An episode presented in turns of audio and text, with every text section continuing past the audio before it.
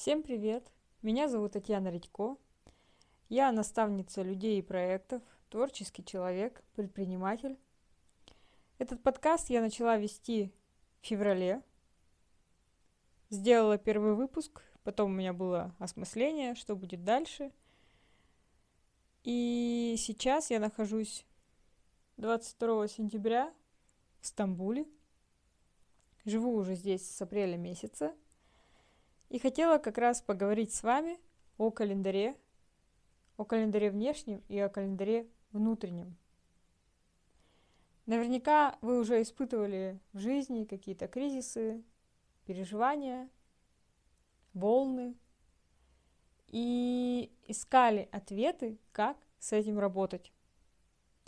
Всю свою профессиональную жизнь, а я официально работаю с 2012 года – неофициально, наверное, еще раньше, как раз со всеми выгораниями и кризисами и переходными возрастами. И у меня есть определенный взгляд, определенная картинка, я много об этом читала, я много с этим работала, много сама пережила. И хотела бы с вами поделиться теми знаниями, которые мне помогают быть более уравновешенной, чувствовать себя гармонично, в балансе, несмотря на все мировые события и несмотря на все, что происходит с моим телом или ну, вообще в целом с моей жизнью. Поговорим немного о ранешных календарях. Я училась на фольклорном отделении, мы много изучали э, жизнь народа, как э, календарь связан с земледельческим циклом, и вот от некоторого старшего поколения я все время слышала, вот раньше там было вот так хорошо, раньше было то, раньше было все. И я скажу, что это было не совсем так. То есть, когда человек не следующий, не изучавший, как таковой календарь, а просто получавший крохи от каких-то родных или просто составляя мнение, что вот раньше была трава зеленее, не совсем объективен. То есть он не изучал источники очевидцев, исследователей, которые показывали, что народ, в принципе, как и страдал, так и радовался всегда. Был голод, была война, был хороший урожай, было рождение детей, была смерть. И как с этим все справлялись, как справлялись наши предки, да, как они справлялись тем, что каждый раз люди рождались, проходили цикл а, взросления, подросткового возраста, а, цикл, когда нужно было жениться, когда у них рождались дети, причем рождались дети намного раньше, чем сегодня, как они их воспитывали, да, какие обряды проходили. Так вот, когда я изучала э, истор- исторические сводки очевидцев, э, исследователей, и всего остального, то, во-первых, видела, что э, мудрость, мудрость нашего народа, вообще любого народа, она построена во благо, во благо духовной жизни, во благо того, чтобы человек справлялся с собственными страстями. Все, что с народом случалось плохого, вот что там было с, с тем, когда люди в угоду, допустим, каким-то своим выгодам, выгодам финансовым, выгодам земельным, еще каким-то вот этой хитрости, да, Например, раньше времени женили своих детей, чтобы получить там, не знаю, какой-нибудь надел. А, что-то еще делали. Из-за этого очень много травм было у людей. А, или когда прям всецело следовали только там определенным а, традициям и из-за этого страдали люди, которые немного по-другому видели, немного по-другому жили.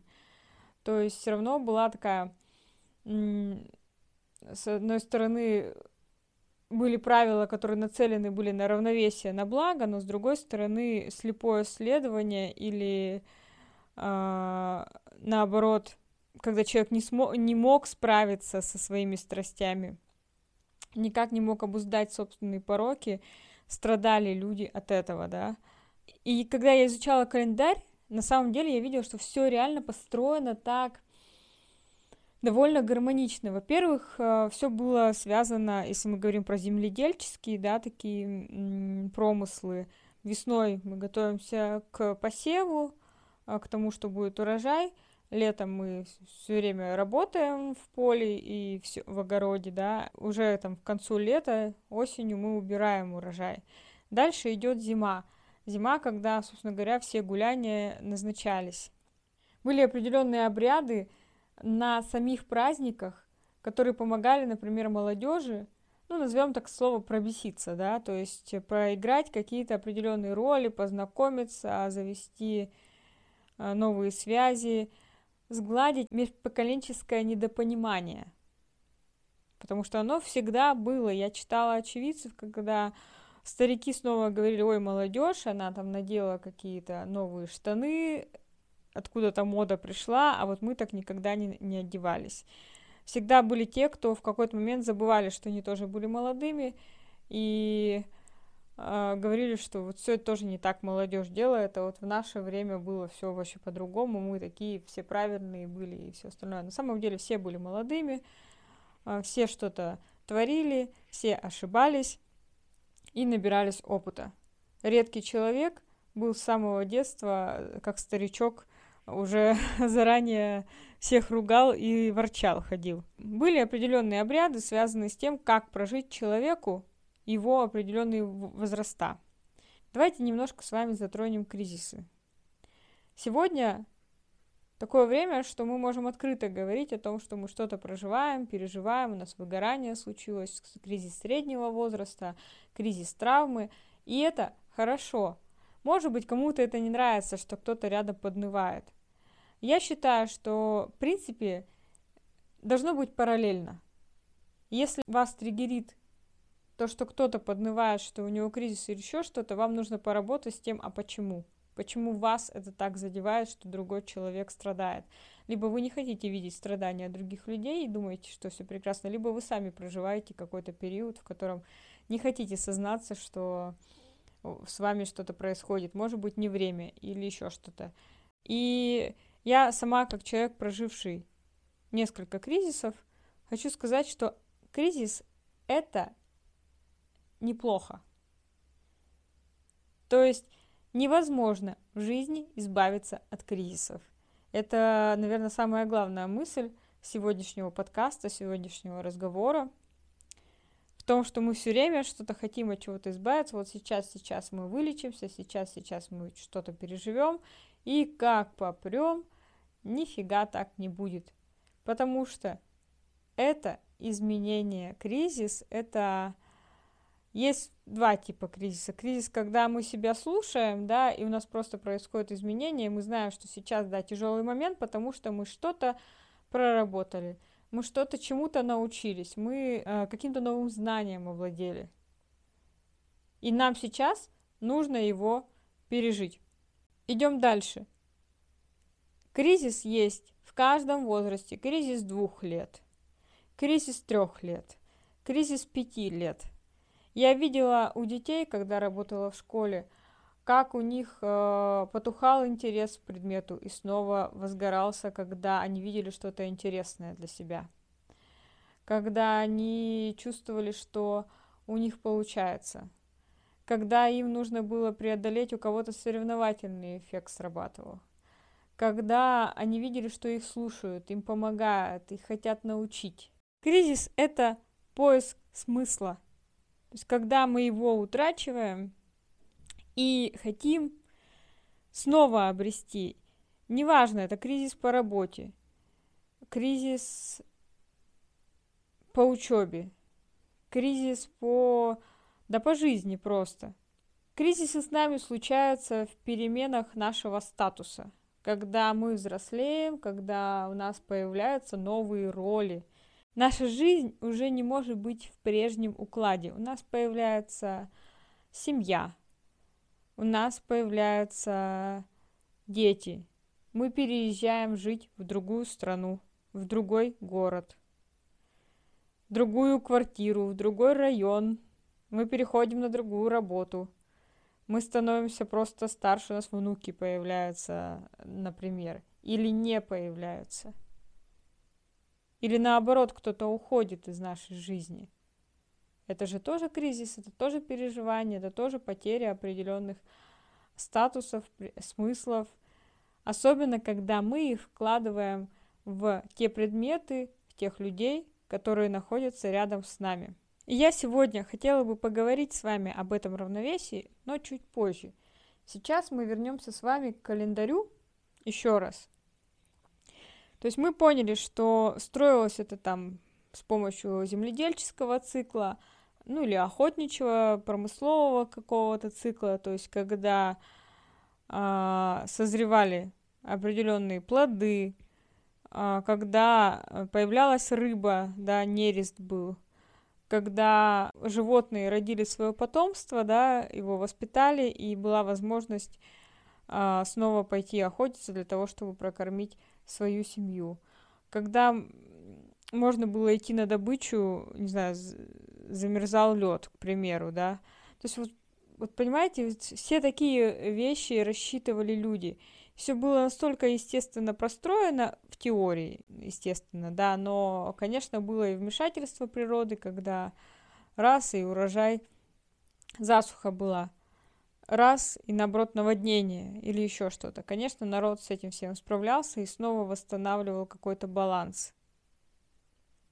Может быть, чуть, чуть меньше гулял, чтобы сохранить э, какую-то, поддерживать жизнь. И мы постоянно живем из того, что мы планируем одно, и, конечно же, мы постоянно корректируем свои планы согласно э, окружающей жизни, согласно тому, что, что вообще приносит нам этот мир. В том числе и планы других людей, которые имеют там большую власть, например, э, которые могут как-то влиять на ход исторических событий. И мне бы хотелось больше сегодня сказать еще о как же народ считал раньше праздники все, как же он считал этот цикл. Ведь, наверное, не всегда висел у каждого крестьянина в избе какой-то календарь единый, как у нас сегодня есть в телефонах или висит, не знаю, на двери, еще где-то. Если мы говорим о христианском календаре, то считалось это по календарю в Руце лета, который включал в себя круг Луны и круг Солнца. Пасха высчитывалась у нас по руке. Есть определенные учебники, если вдруг вы захотите этому поучиться и побольше почитать, то можете всегда меня об этом спросить. Если мы говорим о лунном календаре, то э, его используют, использовали древние иудеи и используют мусульмане. Мусульманский календарь строится на лунном календаре. Если иудейский календарь мы возьмем, то 12 лунных месяцев – это год. А Пасха праздновалась на 14 день первого лунного месяца года. Если говорить о вычислении праздников по вруце лета, о которой я говорила, то Пасха высчитывалась по руке Дамаскина. Можете тоже об этом почитать. Если мы говорим о календаре хиджры, мусульманском календаре, то сутки там заканчиваются не так, как в григорианском календаре, они заканчиваются с заходом солнца. Если вы когда-нибудь слышали о Рамадане, то это мусульманский пост, в который они не могут ничего класть в рот, то есть ни воды, ни еды до захода солнца. Сутки заканчиваются у них с заходом солнца, после этого они идут есть. А, я живу в Турции, здесь есть такое блюдо, называется оно пилав. Оно состоит из риса, нута и такая курица, расщепленная на волокна. Григорианский календарь у нас заканчивается в полночь. Начало месяца в мусульманском календаре начинается, когда появляется первый серп Луны, то есть его видно на, ночью на небосводе. Это случается ну, примерно там какой третий день, скорее всего, новолуния. Но в некоторых странах есть специальные астрологические вычисления, чтобы довольно точно э, сказать, когда наступает новый месяц. Все-таки это дело часов, иногда до 6 часов идет различия. Э, поэтому мусульманский месяц длится примерно 29-30 дней.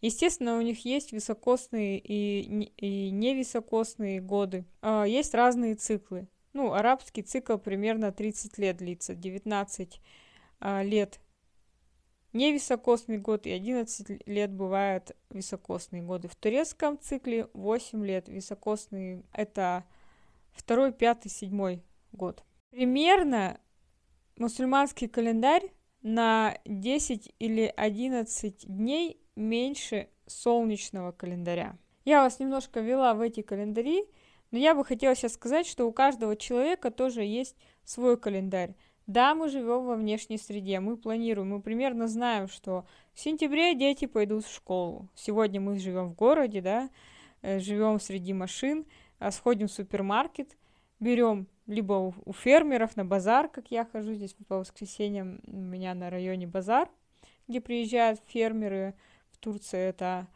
а, такая вот традиционная форма торговли. Мы не выращиваем уже сами что-то, мы занимаемся чем-то другим.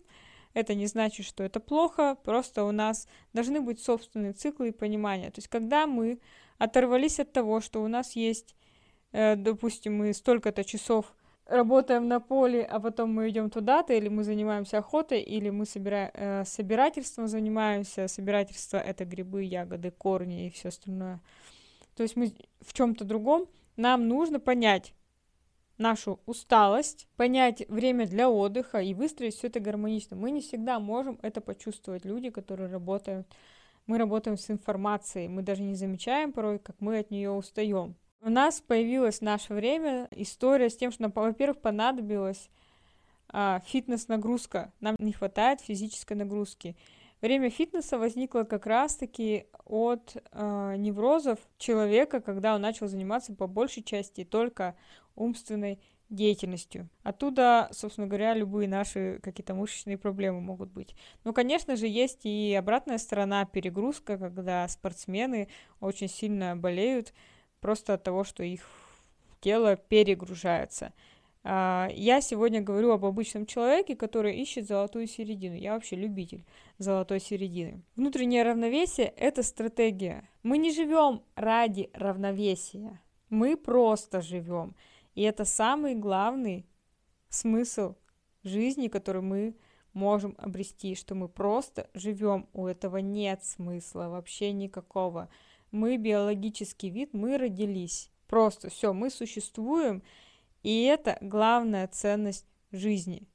И дальше мы можем овладевать этой жизнью, узнавать про нее больше, узнавать про себя больше, как я действую, как я работаю, сколько мне хватает времени на ту или иную деятельность, как я быстро устаю.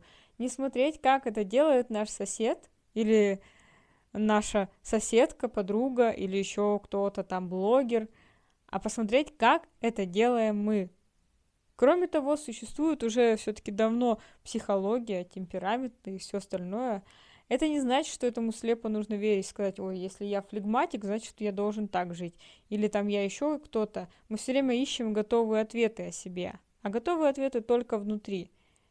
Сколько сочетаний может быть того же, не знаю, даже при условии, что вы меланхолик. Сколько еще всего может быть вас заключено такого, что вам вы можете двигаться вполне активно по жизни, а не думая, что вы меланхолик, который может только у окна грустить сидеть. Так же точно, как и холерик, не все подряд вокруг бросает и все, что он начинает, а может себя сбалансировать и наблюдать свои состояния. То есть вот мы должны обрести понимание, что просто мы живем, а какими уж смыслами мы себя наполняем, это другой вопрос.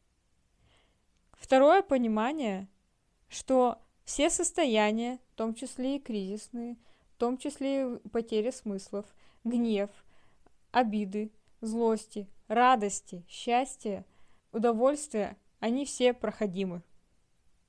Они неустойчивы, они протекаемы, они как волны, пытаясь удержать какое-то из этих состояний, мы начинаем жить в иллюзии. В иллюзии, что мы можем остановиться. Но человек — это не конечное состояние, это постоянный процесс.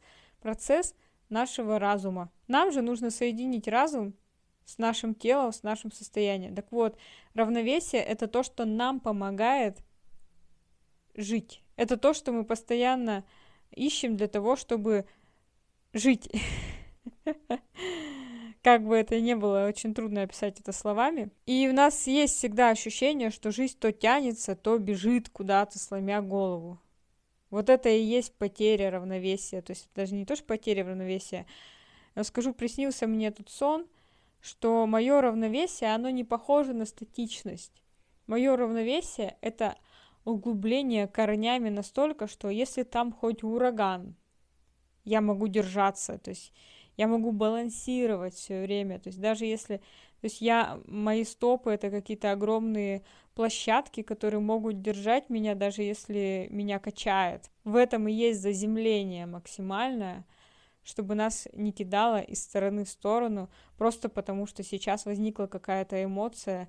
Мы э, должны научиться овладевать собственными эмоциями, понимать их природу и причинно-следственные связи. И еще одну истину, которую я бы вам хотела донести. У всего есть процессы отдыха и труда, созидания и созерцания, увядания, расцветания, вдоха, выдоха, и это нормально. Отдых – это очень важная часть жизни, и отдых существует не для того, вот я сейчас скажу это, о причинно-следственной связи. Отдых не существует для того, чтобы лучше трудиться. Он существует для человеческого удовольствия.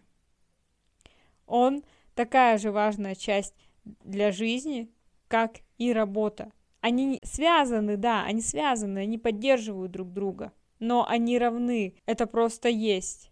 Возможно, даже работа второстепеннее, чем отдых. Это не лень, это не еще что-то, это просто гармония жизни. Его может быть меньше, но он должен быть ваш. То, чего мы ждем так же, как э, реализации. Возможность провести время так, как мы хотим, без дедлайнов. И что мы можем с этим сделать? Мы можем составить календарь такого планирования – мы помним, что мой подкаст называется «Не волшебная таблетка». То есть мы не ищем магии. Эта магия, она есть. Просто она не такая, которую показывают э, на Хэллоуин. Это планирование. Это планирование согласно внутренним циклам, согласно внешним, естественно, циклам мира. Это мир доверия интуиции, мир доверия внутренним знаниям, это доступно всем. Человеку с реалистичным, ну, прагматичным каким-то взглядом на жизнь, ученой женщине, не ученой женщине. Составить календарь, составить планирование согласно своим каким-то верованиям, ощущениям и всему остальному. Для этого, конечно, нужно себя изучить, и в этом нет магии. В этом есть только анализ. И когда мы понимаем, что мы работаем столько-то часов, мы плодотворны вот в определенные циклы месяца. Мы знаем, что у нас приближаются определенные события в году, когда мы год анализируем, мы вед... можно вести какой-то дневник, в котором мы анализируем, какие сезоны у нас там лучшая деятельность идет, какие не лучшие. Мы можем это все подстраивать, мы можем понимать, что мы не впихнем 50 задач в одну неделю. Начать облагораживать свой дом для того, чтобы улучшить состояние, укрепить себя, укрепить безопасность внутреннюю. Мы можем заранее позаботиться о профилактике каких-либо заболеваний. И от этого строится наш внутренний календарь. Вначале его можно построить как ментальную карту, можно просто вести дневник. Затем потихонечку планировать. Планировать не работу. Вообще-то материнство это тоже работа. Или там уход за огородом это тоже работа. Разговор с соседом — это дело, это встреча. Возможно, непродуктивные разговоры или разговоры с какой-то подружкой, которая все время внесет вам только негатив, это вообще лишнее в жизни. Может, вам пора это исключить. Может быть, этот человек тянет вас куда-то на дно. Или наоборот, увидеть, что есть люди, которые давно уже рядом с вами, а вы все кому-то тянетесь. Тому, кто к вам совсем не расположен. Начать уважать свое существование, просто потому что оно есть. Я желаю вам успеха в вашем личном планировании вашего личного календаря. И пускай мир хранит нас, добрых светлых людей, желающих жить мирно, гармонично и окружать все любовью и заботой. Спасибо.